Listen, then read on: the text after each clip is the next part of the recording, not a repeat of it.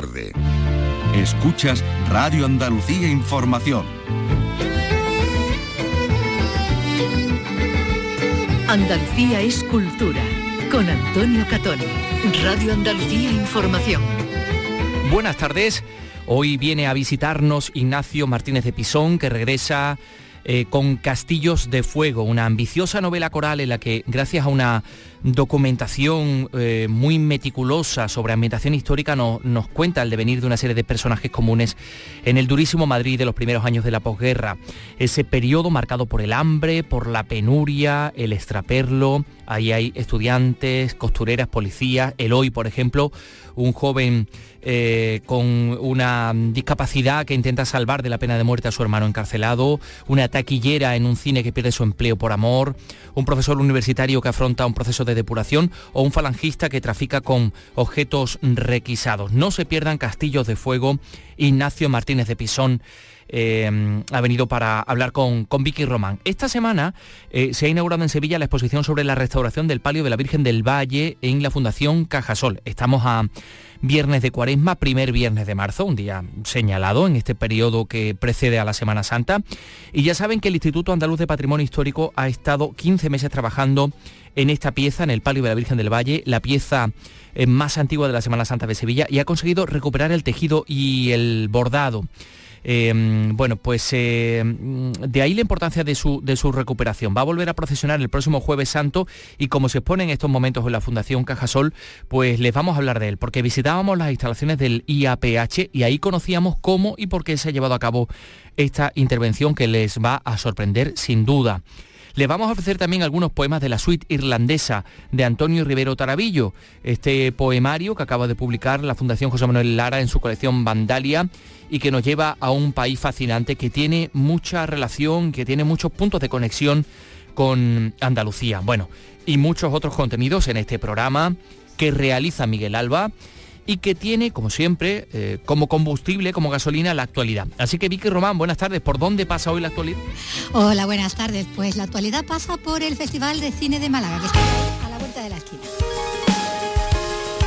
de hecho, hoy se ha presentado el espacio solidario, que tiene como objetivo abrir el evento, que se va a celebrar el 10 de marzo, a colectivos sociales para fomentar su inclusión y que se les conozca en la ciudad. Nos lo cuenta Eduardo Ramos. 24 asociaciones van a participar en este espacio solidario en lugar del Festival de Cine de Málaga dedicado al tercer sector, una iniciativa que reconoce y pone en valor los trabajos de las organizaciones humanitarias y no gubernamentales.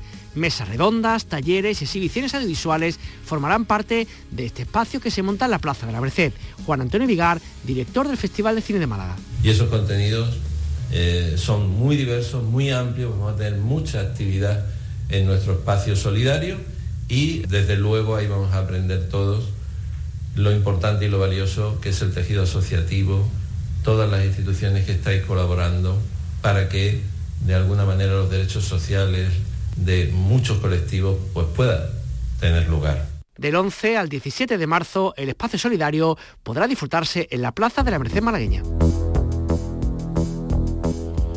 Y en Málaga, entre Málaga y Caracas, realmente es donde vive un jubilado que se ha hecho con un manuscrito inédito del Premio Nobel de Literatura José Chegaray, un manuscrito que había permanecido dos décadas en casa de una anticuaria onubense. La Biblioteca Nacional trató de comprar este manuscrito unos minutos después de que este hombre cerrara la operación. Nos da los detalles Alicia Pérez. Por la obra, don Fernando el Llamado ha pagado 2.200 euros. La ha puesto buen recaudo y no piensa venderla. Pidió el teléfono de la anticuaria al ayuntamiento y la llamó muy temprano para comprarle esta comedia de Chegaray por la que nadie se había interesado hasta que su existencia se publicó en prensa. Fue más rápido que la Biblioteca Nacional de España, que horas después intentó la misma operación dentro de su política de rescatar el patrimonio bibliográfico. El manuscrito que ahora lee este jubilado, con ayuda de una lupa, ya se había vendido. Su intención es dejarlo a la familia como herencia o donarlo a alguna de las bibliotecas con las que mantiene vínculo emocional. Y vamos a hablar ahora de otro libro.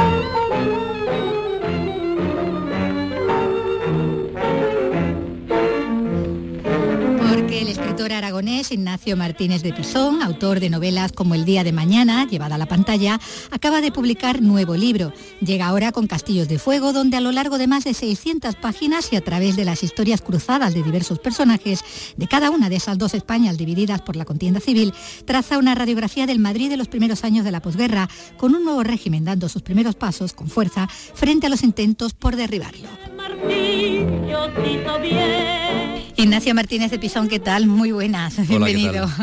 Con este Castillos de Fuego, eh, esta novela en cinco partes que, abarca desde finales del 39 al 45, ese periodo entre el final de la Guerra Civil y el final de la Segunda Guerra Mundial, que marca a los personajes a su devenir en, en ese tiempo que tienen que habitar, un tiempo de héroes y de villanos y de lo mejor y lo peor en todos lados, ¿no? Como vamos a ver, ¿no? Sí, son años muy duros, años maniqueos, años de conmigo contra mí, años en que eh, recién salidos de la guerra civil, pues España es un país eh, devastado y hambriento y, roto y fracturado, donde encima pues Franco, que había prometido que no iba a tomar represalias contra aquellos que no tuvieran las manos manchadas de sangre, no cumplió su promesa y realmente fusiló a mucha gente, ¿no? Se habla de, los historiadores hablan de 50.000 fusilamientos en solo esos pocos años. Entonces realmente es, son, es una época atroz que tenemos que decir al destino por, por habernos ahorrado el vivir esa época, ¿no? Algo que no se van a ahorrar estos protagonistas, como, como vemos aquí, esas personas comunes que les toca vivir tiempos extraordinarios, ¿no? Eh, empieza el relato además con el entierro de José Antonio, presentando ahí a dos de los personajes principales, ¿no? A Valentín y a, y a Tri ¿no? El primero buscando del segundo una protección para ese tiempo nuevo, pero a cambio de lo que sea, ¿no? Empezando por, por la traición, ¿no? La traición es un tema muy... Bueno, la traición, sí, la, la, delación. Eh, estamos hablando de que en un momento como aquel en que para abrirte camino en la vida o solamente para salvar tu vida y la de los tuyos y asegurarte un porvenir, pues tenías que incorporarte a esa nueva España y si tenías que blanquear tu pasado porque alguna vez mostraste alguna simpatía republicana, pues eso te costaba un precio y, algunos de los personajes son gente que se pasa directamente a la, delación, por ejemplo este Valentín que has, mencionado, que es un personaje, un personaje que está remotamente inspirado en un comisario, famoso comisario policía, pues es un hombre que delata a sus antiguos compañeros de partido de las juventudes comunistas para precisamente eh, salvarse él y luego acaba haciendo carrera en la policía, ¿no? es una época de soplones. ¿eh? En la político-social, en la brigada, ¿no? En la brigada político-social, que era la policía política. Claro, eran los que, la policía que estaba, eh, que era responsable de asegurar la pervivencia del, régimen. En el fondo de toda la historia está precisamente eso, ¿no? Cómo un régimen recién creado se organiza para sobrevivir en el tiempo, ¿no?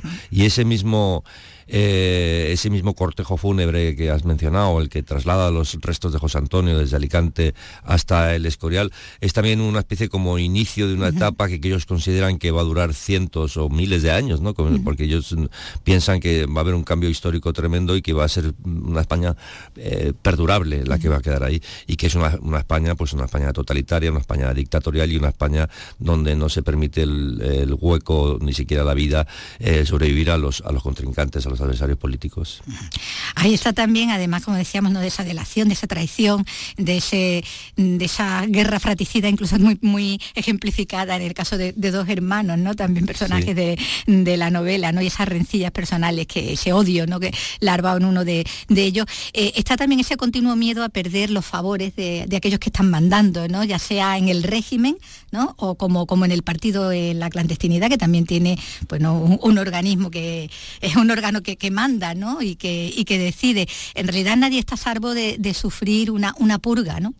No, acuérdate de ese personaje, ese profesor de universidad, que en realidad no, ha sido nunca un revolucionario, jamás ha sido una persona que se haya significado como un izquierdista, y sin embargo el simple hecho de no haber formado parte desde el principio de, eso, de los que iban a construir la Nueva España, pues ya le señalaba como una persona ajena al sistema y por tanto una persona que debía ser expulsada de la universidad. Es que como él hubo muchos, eh, simplemente personas que no eran lo bastante fascistas, pues eh, eran expulsadas de sus cátedras, de sus plazas de profesores de enseñanza media, de, sus, eh, de las escuelas en las que ejercen la docencia y, en su lugar entran unas personas fieles al régimen que son las que tienen que, formar a las nuevas generaciones en los nuevos valores que instaura el nuevo régimen.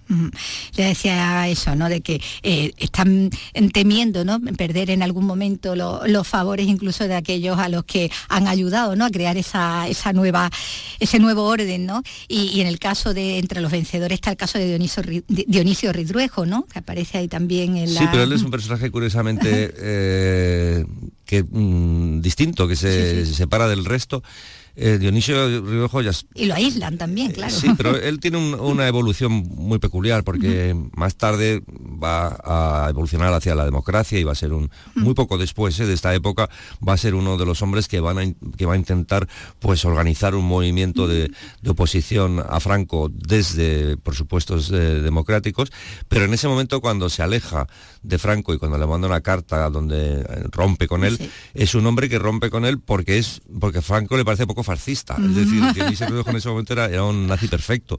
Y, al mismo tiempo eres un hombre que, del que hay que elogiar el coraje porque es un hombre que formaba parte de la élite del régimen, que acababa de venir de la División Azul, por tanto era un héroe de guerra. de soldado, además. Sí, no, era, era, realmente un personaje que podía haber vivido de las prebendas del régimen y en vez de eso considera que Franco se está apartando de los principios fundacionales de Falange y entonces le manda una carta que, que causa su inmediata su inmediato destierro a Ronda. Entonces es un personaje muy interesante que, claro, en esta novela no cuento su evolución posterior, pero sí tiene, tiene gracia como en ese momento se va, eh, empiezan a, a rebajarse también las cosas alrededor de Franco, ¿no? Algunas cosas. Sí, sí.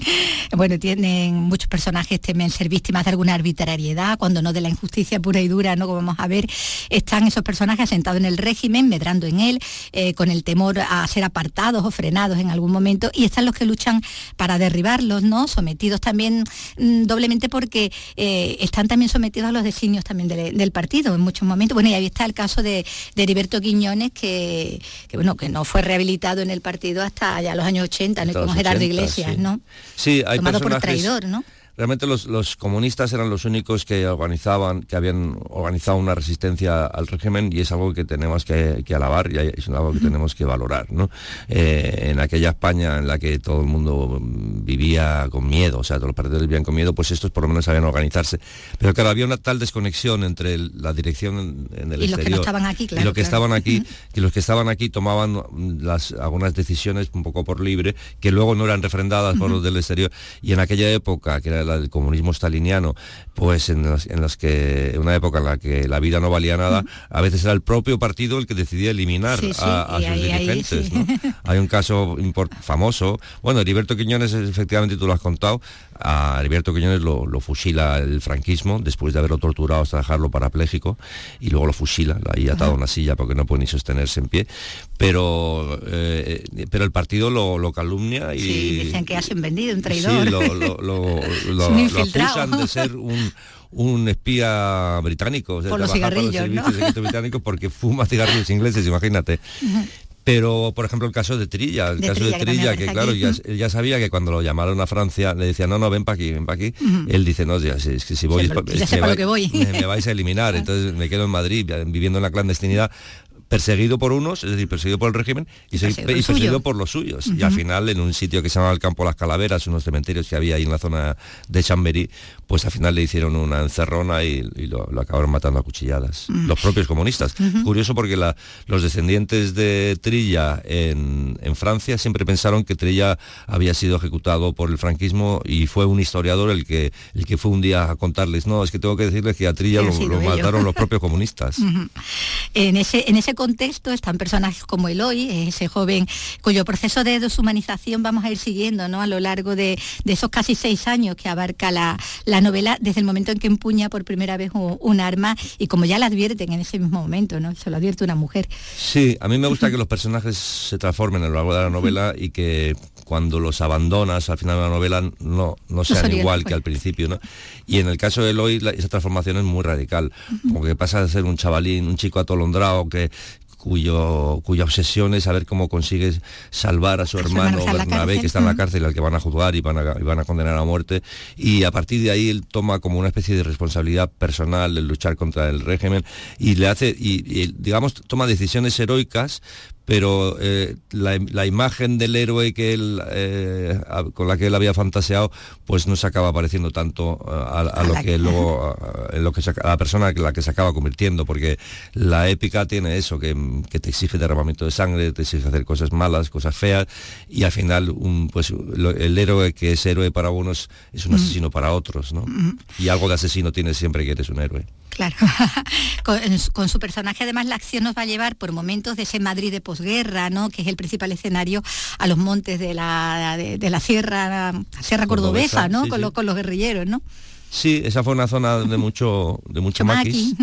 Y, bueno, estaba lo bastante lejos de Madrid también como para que algunos eh, de mis personajes también salieran un poco, ¿no? La novela transcurre toda en Madrid, hago una especie de cartografía de la ciudad durante esos seis años, pero hay leves, ligeras y breves escapadas a otros sitios. Y esos maquis son los que luego se van, esos maquis que al principio son una especie de bandoleros, sin más. Igual en la sierra. Sí, vivían, pues, vivían también sin sin recibir eh, instrucciones, porque realmente la resistencia en ese primer momento estaba sin organizar. Piensa que, eh, que eh, al principio de la Segunda Guerra Mundial Hitler y Stalin estaban aliados. Eso desconcertaba mucho a unos comunistas que querían luchar contra, contra el franquismo, porque claro, pero vamos a ver, no era Hitler nuestro enemigo hace unos meses, ¿no? Entonces ahora resulta que Hitler, que era nuestro enemigo, es el aliado de nuestro máximo jefe, que es Stalin, no acaban de entender. Y eso, del mismo modo que en Francia la resistencia estuvo neutralizada mientras Hitler y, Stalin eh, fueron aliados, también en España eh, ocurrió lo mismo. Y solo cuando ya Hitler se revuelve contra Stalin y, eh, entonces ya los comunistas empiezan a, organizarse, se monta lo que ya se llama el maquis, de verdad, que es una especie, el ejército del interior, ¿no? Y entonces ya es cuando hay un escenario más prebélico y donde incluso se, bueno, se hacen planes para una invasión que luego acaba siendo una chapuza, la invasión del Valle de Arán, pero vamos, en ese momento el, Partido Comunista eran los que lideraban una posible respuesta armada a la represión del franquismo.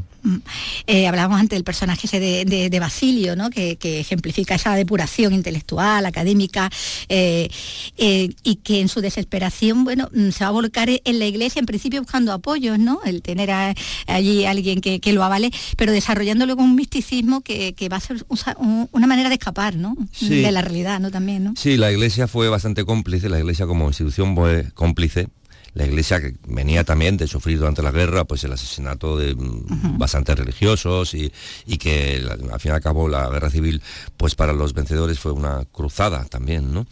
Pero la Iglesia en esos años estaba íntimamente eh, vinculada al, régimen y bendecía todo lo que Franco hacía.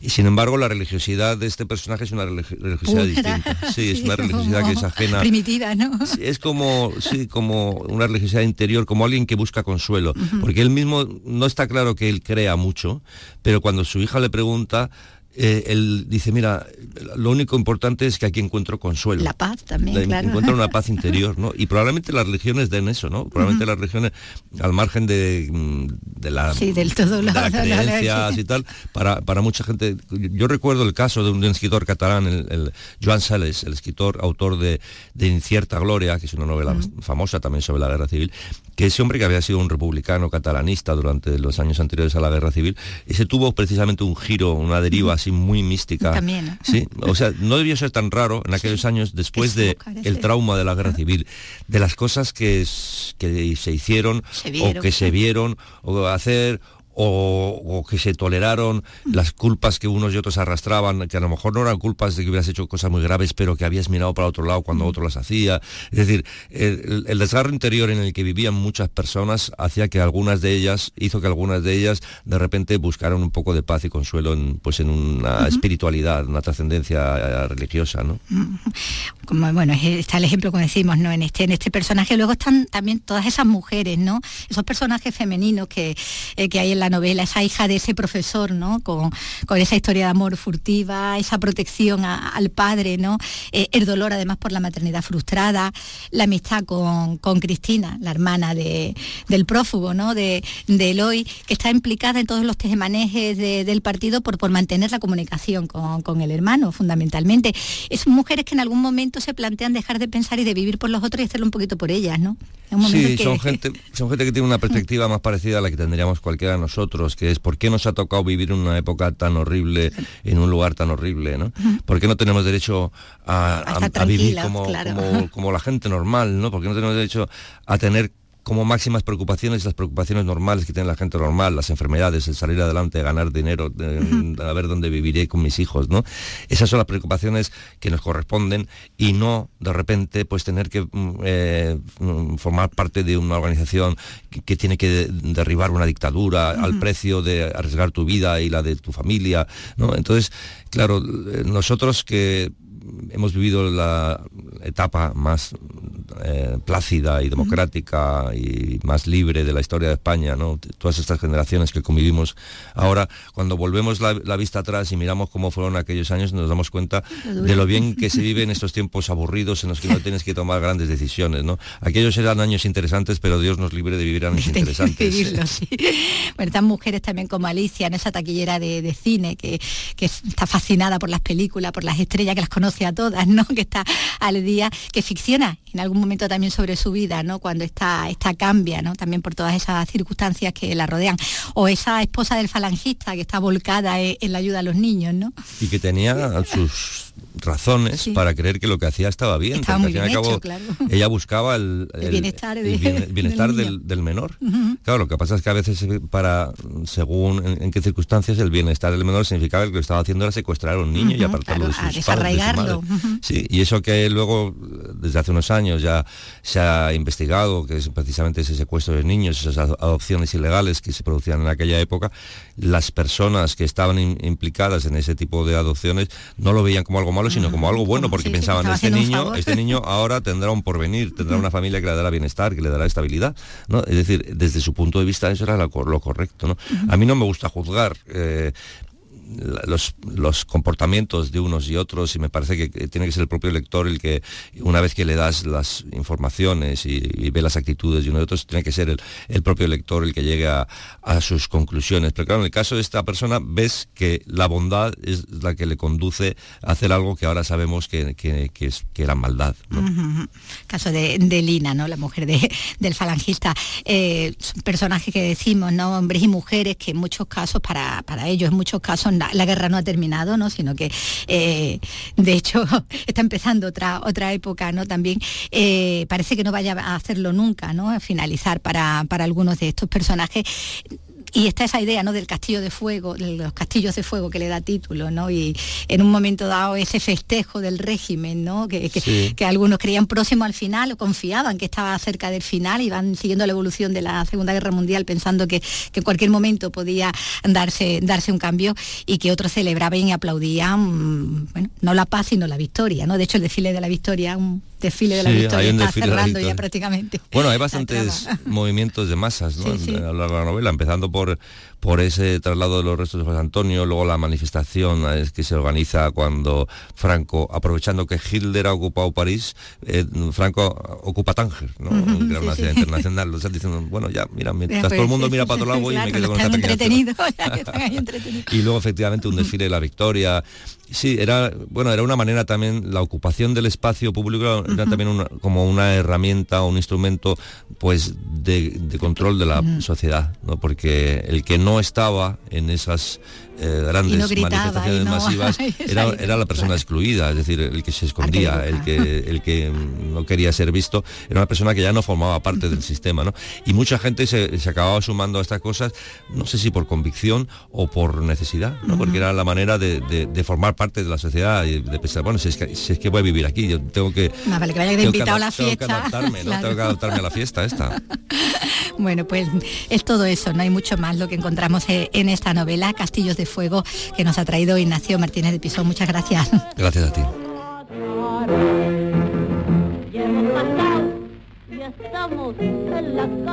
Andalucía es cultura. Radio Andalucía Información. Y dejamos, dejamos los libros por un momento y hablamos de propuestas ya para disfrutar este mismo fin de semana. El Festival de Jerez, por ejemplo, que llega a su segundo fin de semana con una agenda cargada de espectáculos, como nos cuenta Manuel Curao. Así es, un festival que llega al fin de semana denso en cuanto a propuestas, dominadas por mujeres de primerísima línea. Viernes día 3 en el Teatro Villamarta, Eva La Yerbabuena. El sábado en el mismo teatro, María Pogey y en la bodega de González Vía siempre esperado el reencuentro con su tierra con Jerez de la Macanita, por medio Olga Pericet, José Valencia y el guitarrista extremeño Canito. Esto es lo que nos depara este fin de semana el Festival de Jerez. Algeciras, cerquitas, porque allí desde hoy hasta el próximo domingo se celebran las primeras jornadas de flamenco dedicadas a Paco de Lucía con motivo del 75 aniversario de su nacimiento. Durante tres días, flamencólogos, guitarristas y expertos van a abordar la discografía y el perfil humano del algecireño más internacional. Susana Torrejón. Uno de ellos era el escritor y periodista Juan José Tellez, que abordará el perfil más personal de Paco de Lucía, el que estaba vinculado a la ciudad que le vio nacer. Un caracol que lleva siempre eh, a cuesta la, la casa, en su caso la casa eh, de su memoria, de su niñez y la Casa del Flamenco. Expertos como Norberto Torres, José María Gallardo del Rey o Faustino Núñez participan en estas jornadas que se realizan con motivo del 75 aniversario del nacimiento del guitarrista, pero que tienen vocación de continuidad. Y esta noche también el Ballet Nacional de España va a presentar en el Gran Teatro de Córdoba El Loco, una obra que se estrenó hace 18 años y que ha sido recuperada del repertorio del ballet. Nos lo cuenta Antonio Postigo. El Loco es un espectáculo de danza sobre danza, una reflexión sobre el artista y sus demonios. Así lo define el director de Ballet Nacional, Rubén Olmo, que ha destacado la importancia de esta obra para la historia de la danza española. El Loco se inspira en la peripecia artística del bailaor Félix Fernández. Escuchamos a Rubén Olmo. Se crea una mezcla entre la historia de los ballets rusos con Félix el Loco, pero también el Ballet Nacional que tiene esa influencia de cómo Antonio el bailarín ve ese sombrero de tres picos y copia el formato del sombrero de tres picos y lo monta en el Ballet Nacional de España. O sea, ahí hay una secuencia que nos une creo que, es una, ha quedado una obra redonda. La idea original, el libreto y la dirección de escena es de Francisco López, la coreografía del premiado Javier Latorre.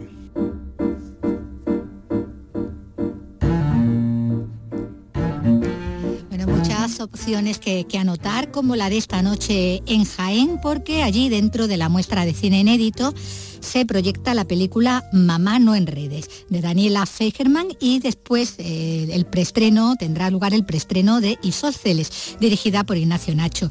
Esta mañana se han presentado estas dos películas en la Diputación Jienense. Nos lo cuenta Irene Lucena. A las siete y media de la tarde comenzará la proyección de Mamá no en redes y en torno a las diez y cuarto tendrá lugar el preestreno de Isósceles. La primera de las películas narra la historia de una mujer divorciada con una nueva red social de citas en la que su hijo veinteañero se encuentra con ella en la aplicación. Isósceles, por su parte, habla de dos amigos íntimos durante la universidad que terminan por distanciarse.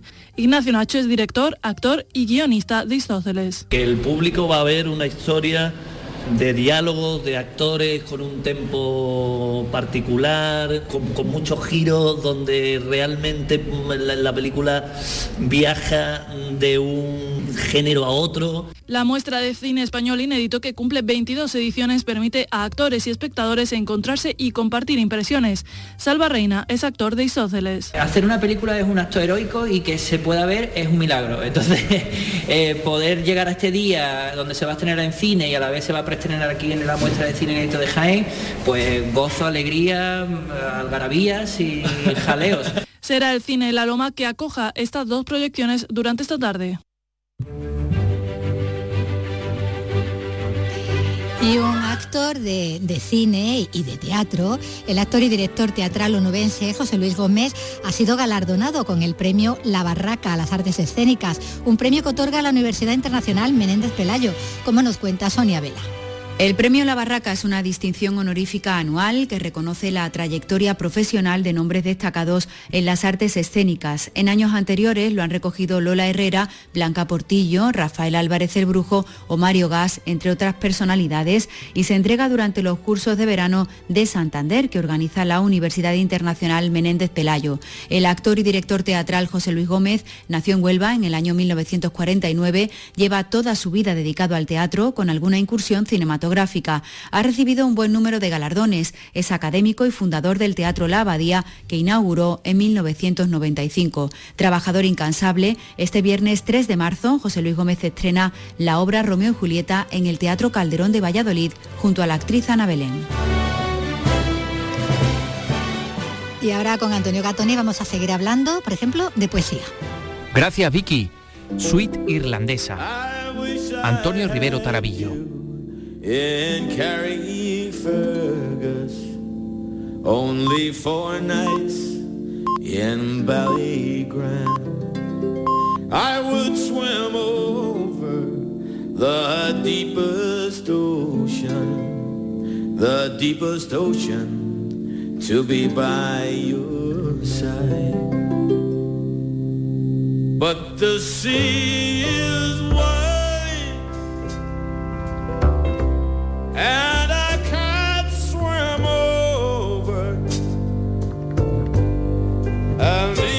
Palacio de Cristal.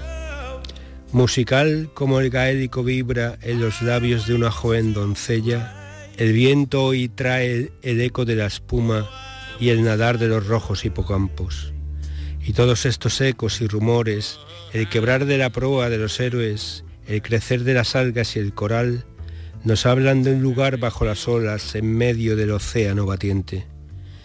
En rubios amaneceres a veces adivino en el fondo sus tejados transparentes, sus torres transparentes, sus puertas transparentes y refulge bajo el mar el palacio de cristal, el palacio que el mito ha sumergido y que ahora la música rescata. Este palacio de cristal es el de Antonio Rivero Tarabillo, que ha venido aquí con nosotros para presentarnos pues este poemario eh, en el que desgrana su pasión por Irlanda. Antonio, bienvenido. Hola, ¿qué tal? Eh, suite irlandesa. Bueno, pues eh, Antonio Rivero Tarabillo, ya lo conocen ustedes, editor, traductor, narrador, ensayista, biógrafo, poeta sobre todo, que en esta suite irlandesa pues dicen que es una auténtica clave de toda su producción eh, en él desgrana su pasión por el país, por Irlanda, que es en parte por todo lo céltico, por ese paisaje verde, con una serie de poemas en los que reivindica que Irlanda es su horma o él la horma de Irlanda y sus gentes. Un país al que, por cierto, acuden muchos de nosotros a aprender inglés porque dicen que es más amable o más barato que el Reino Unido, aunque esto último habría un poco que ponerlo en tela de juicio ya. Pero quienes van se traen la imagen de un pueblo hermano por varias cuestiones, entre, por supuesto, está la cultura católica, pero por muchas otras cosas más será a lo mejor que los extremos del mapa se tocan. En cualquier caso, no vamos a hablar tanto de Irlanda como de la Irlanda contenida en este libro que es distinto.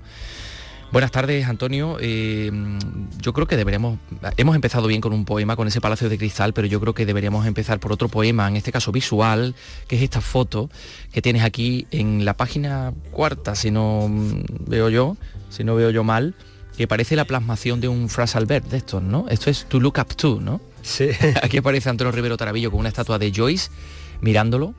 Sí, es una estatua que está en un parque central de Dublín, en el Stephens Green, y mm, bueno, eh, de algún modo creo que es una foto simpática que sitúa al lector en lo que se va a encontrar. Por una parte hay naturaleza, hay árboles y luego hay literatura y hay cultura. ¿Y hay Irlanda o esa Irlanda que ha filtrado a través de ti? Em, hay un poema concreto en el que dices, me gusta Irlanda por lo inútil, que me recuerda a mí esto lo de la inutilidad o la utilidad de lo inútil de, de Nucho Ordine, ¿no? ¿Cómo definirías esa inutilidad de Irlanda? Bueno, Irlanda es ciertamente un país atlántico, eh, el más atlántico junto con Islandia de, Europa, pero realmente en cuanto a carácter se podría decir que es mediterráneo. Tiene una forma de comportamiento, de, ver el mundo, que se acerca mucho a los países mediterráneos, desde Grecia, Italia, España, Portugal.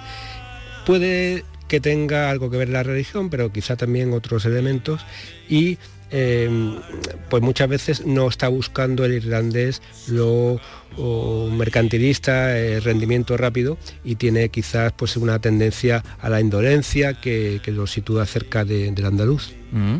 Eh, ahí está esta Irlanda en la que te sumerges, te llevas sumergiendo desde hace ya mucho tiempo. No sé si recordarás la primera vez que estuviste allí, pero serías adolescente o no.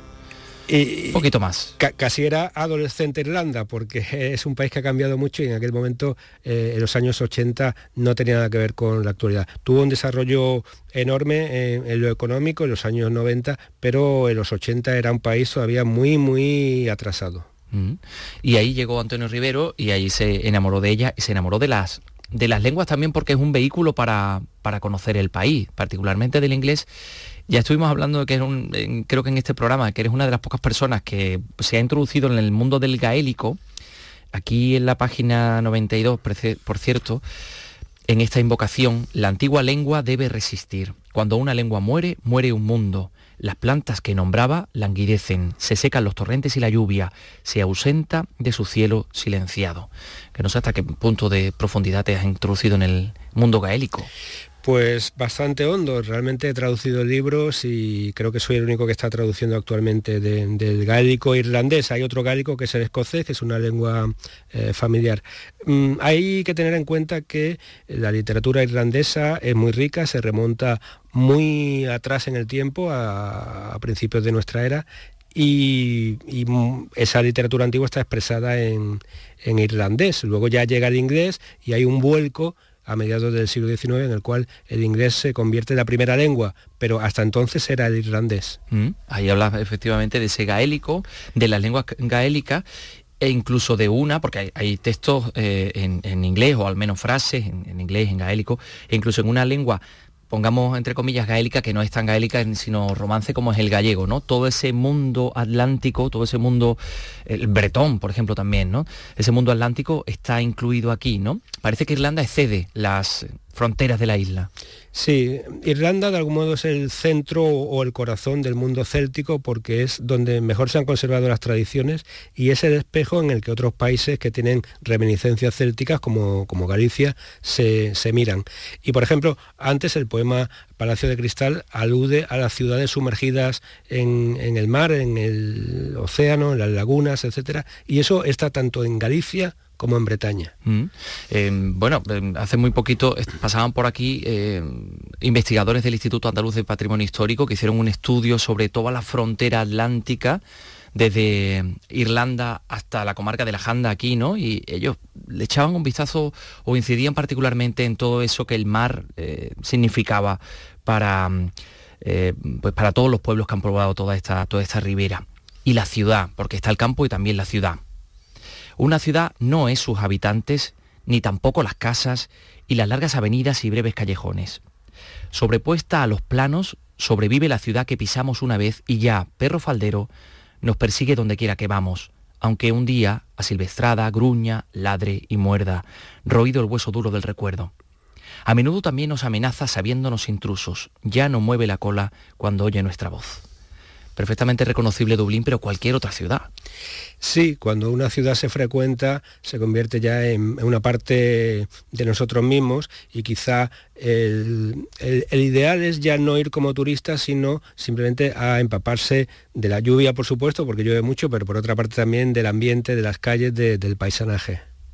Esas son las ciudad, la ciudad particularmente de Dublín, aunque no sé si también en Cork, mm, que es la, como la Barcelona, ¿no? Sí, sí, sí. Cork es la segunda ciudad de, la República de Irlanda y tiene muchos elementos, aunque hay, cierta, al igual que entre Barcelona y Madrid, pues hay digamos que eh, cierta competencia. Pero bueno, mm, donde he pasado más tiempo y donde por razones incluso de llegada por el avión, eh, me adentro en Irlanda es por Dublín, al cual dedico pues una serie de poemas. Mm, tenemos una imagen muy estereotipada de los irlandeses aquí en España.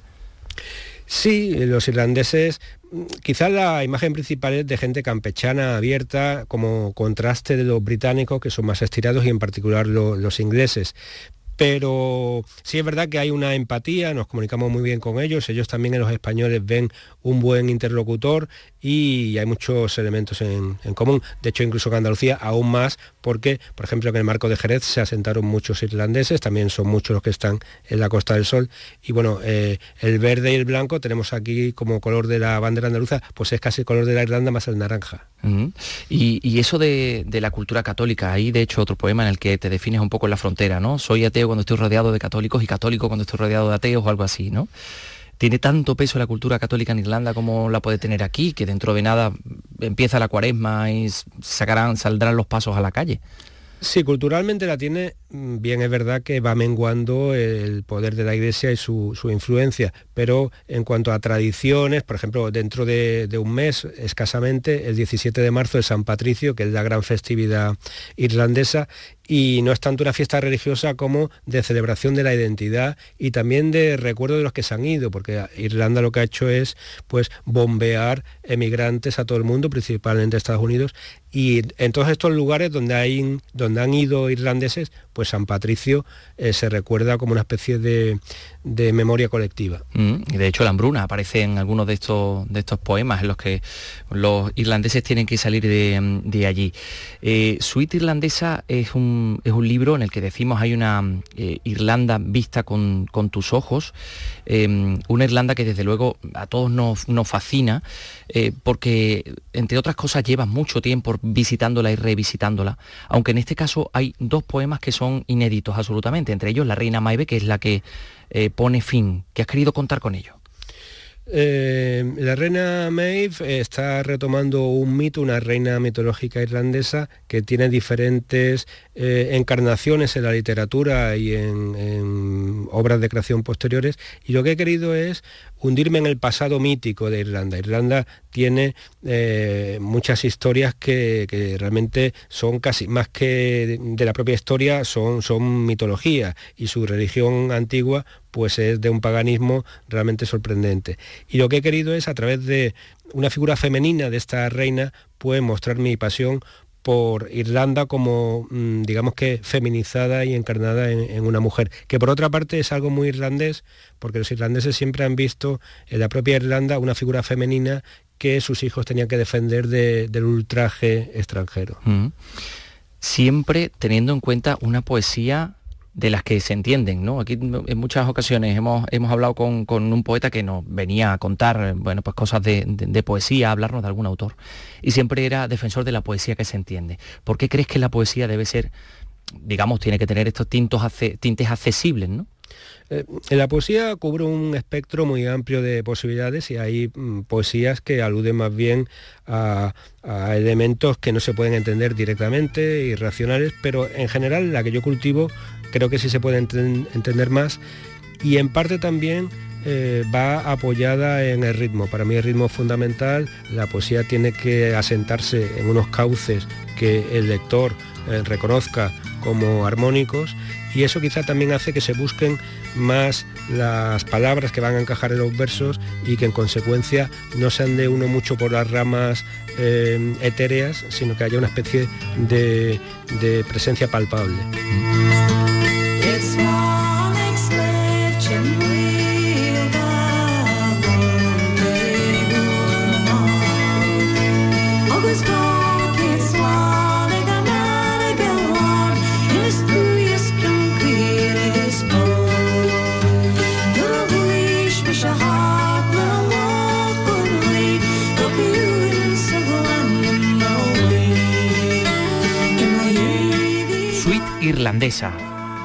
Antonio Rivero Tarabillo.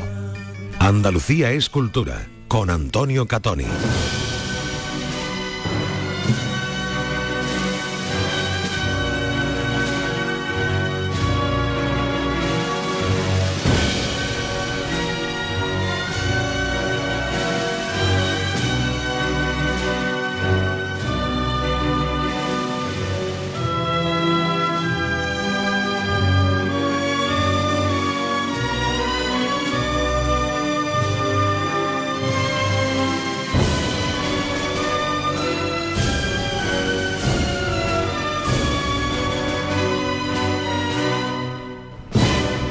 Estamos en las instalaciones del IAPH y estamos contemplando el conjunto de bordados, el conjunto textil del palio de la Virgen del Valle. Dicen que el conjunto histórico más antiguo de toda la Semana Santa de Sevilla, que además había sufrido muchísimos cambios en toda su historia material. Conocemos más o menos desde el principio del siglo XIX qué ha ido pasando por él y ahora lo estamos viendo lleno de color y todas esas lagunas que tenía este terciopelo de color burdeo, de color vino tinto, pues se han reintegrado con una técnica prácticamente innovadora y prácticamente creada a en estas instalaciones para poder hacerlo y verlo así, bueno, y verlo el próximo jueves santo en las calles de Sevilla, eh, cobijando a la Virgen del Valle. Estamos con Lourdes, Fernández, que es la eh, conservadora, restauradora y la responsable de este proyecto. Lourdes, eh, te veo tu cara de satisfacción, eso es lo primero. hombre, ha sido muchísimo. Hola, buenos días. pues nada, un día mm, perfecto para y muy, estamos muy contentos por la presentación de nuestro proyecto, un, proyecto muy largo en el tiempo, porque iniciamos todo esto con con un estudio mediante, vamos, en el que se hizo un proyecto de conservación y luego una vez que la, hermandad decidió acometer la intervención con criterios conservativos, pues llegó la, hora de, plantearnos muchas cosas, ¿no? porque aparte de, todas las patologías que sabemos que presentaba y que estaban, contemplados en el, estaban contempladas en el proyecto, pues eh, eh, veníamos barruntando esa posibilidad de, aplicar ese método, esa nueva línea de investigación eh, para, para, subsanar esos problemas que, tienen estos soportes de terciopelo que son tan habituales y que a lo mejor eh, evitan pues llegar el momento en el que se tengan que pasar, evidentemente, pero mm, pues frenan esos, procesos porque a lo mejor por un mero tema estético se, cambian los bordados y, con esta técnica pues ahora solventamos eh, es un proceso, claro, un proceso de recorte. Eh, claro, hay que mm, sacar los bordados de la obra, traspasarlos a, un soporte nuevo, estudiar qué tipo de soporte, intentando que sea el más parecido al que tenía, como hemos hecho, por ejemplo, nosotros ese asesoramiento en el manto de socorro de la, Virgen del Amor. Eh, que cuando es necesario, mm, pues si el cliente lo decide, pues ahí se, hace y ahí estamos nosotros para asesorarnos. Pero si no es necesario, no. Si no es necesario, pues esta técnica en según qué casos, porque no en todos, a lo mejor hay que valorar en qué situación están las piezas, el, grado de tensión, dónde están las pérdidas, em, los matices, todo. Hay que estudiar a partir de ahora cada caso. Pero mm, en el, una vez que ya tenemos nosotros en nuestra casa el, palio, eh, pues dijimos, este es el momento. Este, este es el momento, y esta es la técnica. Vamos a contar un poco, porque además habéis puesto un vídeo que yo creo que se ve muy bien. No solo habéis actuado, evidentemente, sobre la hojilla, es decir, esta eh, lámina de plata que va cubriendo, que va formando todo ese bordado en forma de flores, de flores de lis, de elementos vegetales, tan, tan bonito, ¿no? Evidentemente limpiarla, porque además tiene un aspecto que parecía estaño más que, más que plata pero también habéis trabajado sobre esas lagunas del terciopelo para darle, para que podamos entender la obra. Esto es actuar sobre la parte estética, es decir, la restauración. ¿Cómo lo habéis hecho? Bueno, pues a través de unas fibras, primero aplicando un adhesivo, que ha, costado encontrarlo, y después cogiendo la fibra de terciopelo, creo que terciopelo sintético en este caso, ¿no? una vez que habíamos planteado distintas mm, posibilidades en cuanto a adhesivos y a fibra, una vez que ya obtenemos los, han sido testados por el laboratorio y obtenemos los resultados, eh, se ha decidido que sea un adhesivo eh, acrílico y una, fibra de, poliéster. Eh, han sido los dos materiales que han resultado mejor en las pruebas de envejecimiento. Pues Lourdes Fernández, muchas gracias, enhorabuena.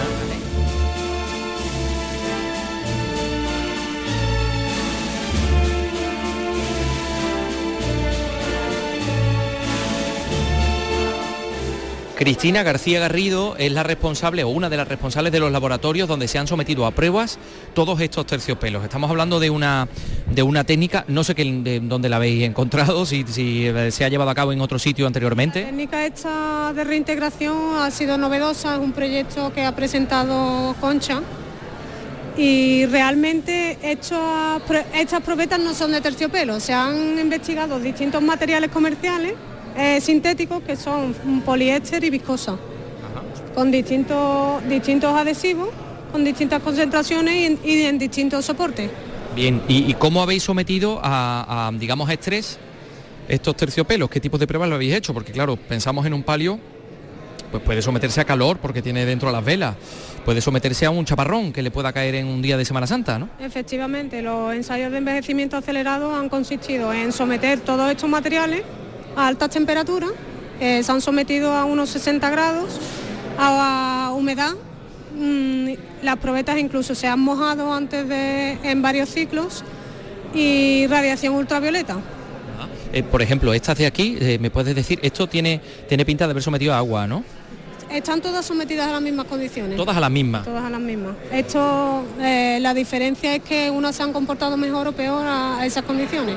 Claro, estas por ejemplo, aquí vemos que las viscosas, bueno, aquí hay unas viscosas que al final han quedado como aparchonadas, parecen como, como piel de tigre. Han perdido su color, eh, su homogeneidad en la tela.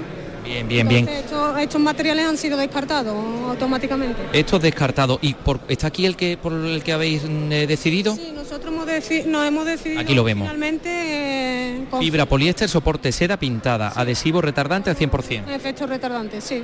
Porque le aseguraba a la restauradora tener un mayor tiempo de colocación de estas fibrillas sobre el adhesivo. Ah, claro, porque así, pues, bueno, pues puede realizar el trabajo también, hay que, pensar también en el tiempo de colocarlo. Voy a tocarlo, que este es el, este es el que se le ha puesto. Efectivamente, el aspecto, hombre, así de, de- parece como terciopelo, pero cortado muy al ras, ¿no? Sí. Y, y el color también. Estéticamente eh, cumple la función en el paleo. Y el- el- la- la- las tintas también habéis tenido que buscarlas, supongo que lejos. Bueno, la- las fibras son comerciales. Las restauradoras hicieron un trabajo de investigación sobre los tonos que había en- sobre el palio y han elegido el tono más idóneo. Que es este color eh, vino tinto que vemos en el palio. Bueno, gracias Cristina. Muchas gracias a ustedes. Este es el aspecto que muestra el palio de la Virgen del Valle de Sevilla, pieza procesional, pieza textil bordada, la más antigua que procesiona la Semana Santa de Sevilla, como estamos contando. El aspecto es esplendoroso, eh, con todas esas fibras de hojilla, láminas de hojilla de plata perfectamente limpias y con el terciopelo reintegrado de tal manera que ahora podemos entender perfectamente la pieza y la vamos a poder ver y disfrutar el próximo jueves santo en las calles de Sevilla.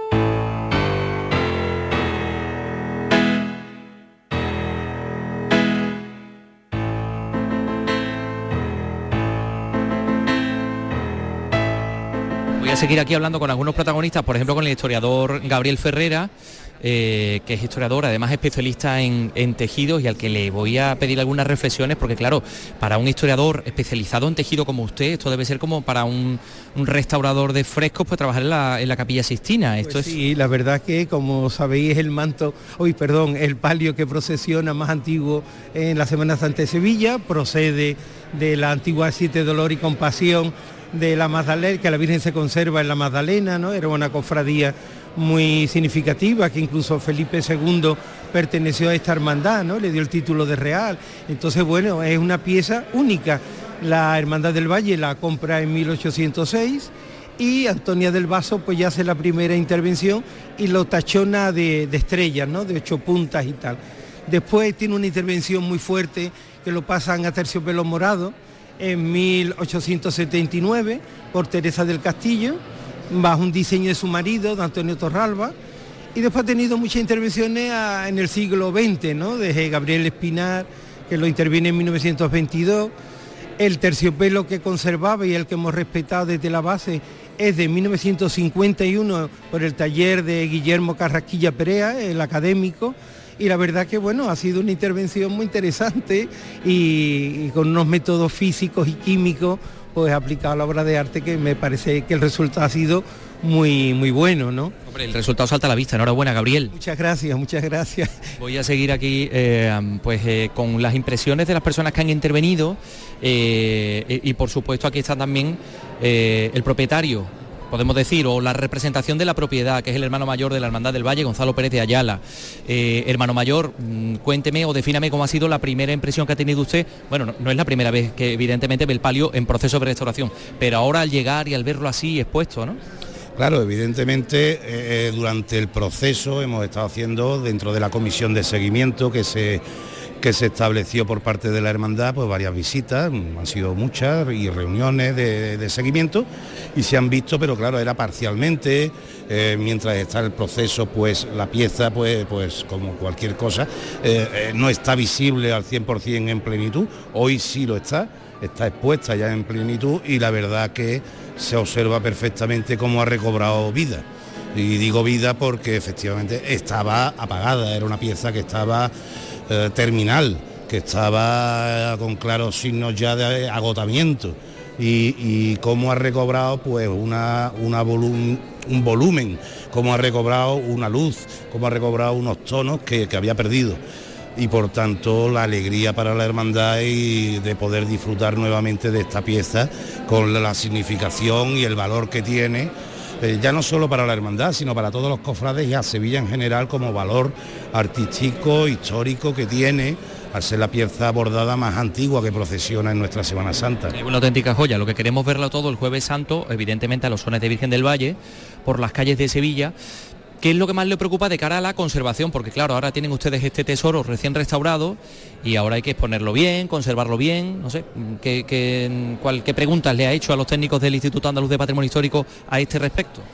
Bueno, claro, hemos acordado, hemos acordado ya que el seguimiento no acaba aquí. Eh, eh, es una labor que vamos a continuar en el tiempo para eh, realizar un asesoramiento técnico sobre la conservación posterior de la pieza porque eh, que haya recobrado vida no quiere decir que no sea una pieza que tenga la antigüedad que tiene y que tiene que tener especiales cuidados, cuidados de humedad, de luz, de, exposición a todos los tipos de, elementos. Manipulación. De manipulación. Entonces, para esto, qué mejor que asesorarse con los mejores y con los técnicos y, bueno, y evitar problemas. En este sentido, ya estamos al tanto con ellos para que tanto en los elementos donde se conserve y se vaya a guardar la pieza como las formas de su propio manipulado sean las idóneas para en todo momento garantizar la longevidad máxima de la pieza que ya es mucha, pero le quedan muchos siglos, esperamos, ¿no? Por, cumplir.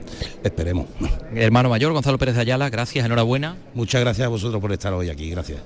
Este es el aspecto que tiene el manto de la Virgen del Valle. Eh, bueno, pues si os parece vamos a terminar este pequeño recorrido con el director de la casa, con la persona que nos acoge, que es eh, Juan José Primo Jurado, el director del Instituto Andaluz de, de, Patrimonio Histórico, que tiene un montón de cosas, tiene una cuaresma, creo, este instituto bastante ajetreada, ¿no? Bueno, afortunadamente, ¿no? Se refuerza la, vinculación entre el IAPH y el mundo de, las hermandades, del cual es ejemplo hoy esta magnífica presentación de la conclusión de, la intervención en el palio del Valle. O sea que las hermandades ya no tienen miedo a traer aquí sus bienes patrimoniales, bienes muebles, eh, para que sean restaurados. Las hermandades, y bueno, yo aparte de ser director del IAPH soy cofrade también, creo que las hermandades de ya bastantes años para acá eh, creen verdaderamente en lo que es conservar su patrimonio, su patrimonio histórico, su patrimonio artístico. Eh, está muy, muy interiorizada esa concepción en toda, en toda Andalucía y bueno, yo particularmente como director agradezco que confíen en, eh, el IAPH para, traerlo aquí y nos reconozcan como, como, bueno, como el mejor agente para la conservación, intervención y restauración de, ese patrimonio. Una auténtica referencia, entre otras cosas, porque no solo es lo visual, aquí hay digamos, profesionales de muchísimas disciplinas que trabajan de forma conjunta, de tal manera que ahora, por ejemplo, entendemos la pieza, la vemos, la vemos bonita, pero también sabemos su historia material. Sí, yo creo que esta pieza de hoy, el palio de, la Virgen del Valle, es un ejemplo de esa palabra que, aquí utilizamos mucho en el IAPH, multidisciplinar. En esta pieza, mm, en 20 meses, han intervenido historiadores para saber su historia, historiadores del arte, restauradores de bellas artes, pero también químicas, biólogas, con lo cual es un trabajo multidisciplinar para que tenga este resultado tan, tan espectacular y que supone algo pionero en el tratamiento del terciopelo. Pues muchas gracias, Juan José Primo Jurado. Gracias, muchas gracias a vosotros.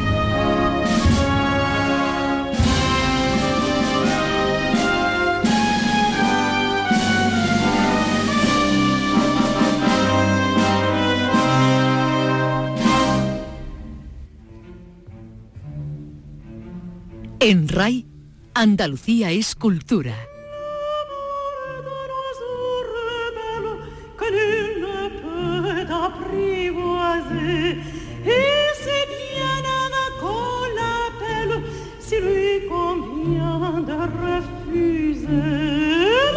Tal día como hoy, 1875, se estrenaba en París la ópera Carmen del compositor Jos Bizet.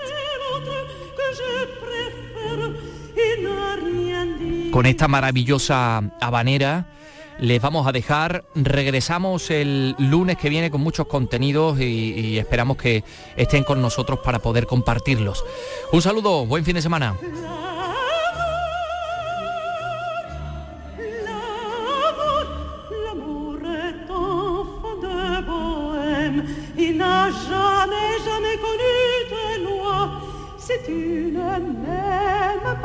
je t'aime, si je t'aime, prends garde à toi. Si tu ne m'aimes pas, si tu ne m'aimes pas, je t'aime. Mais si je t'aime, si je t'aime,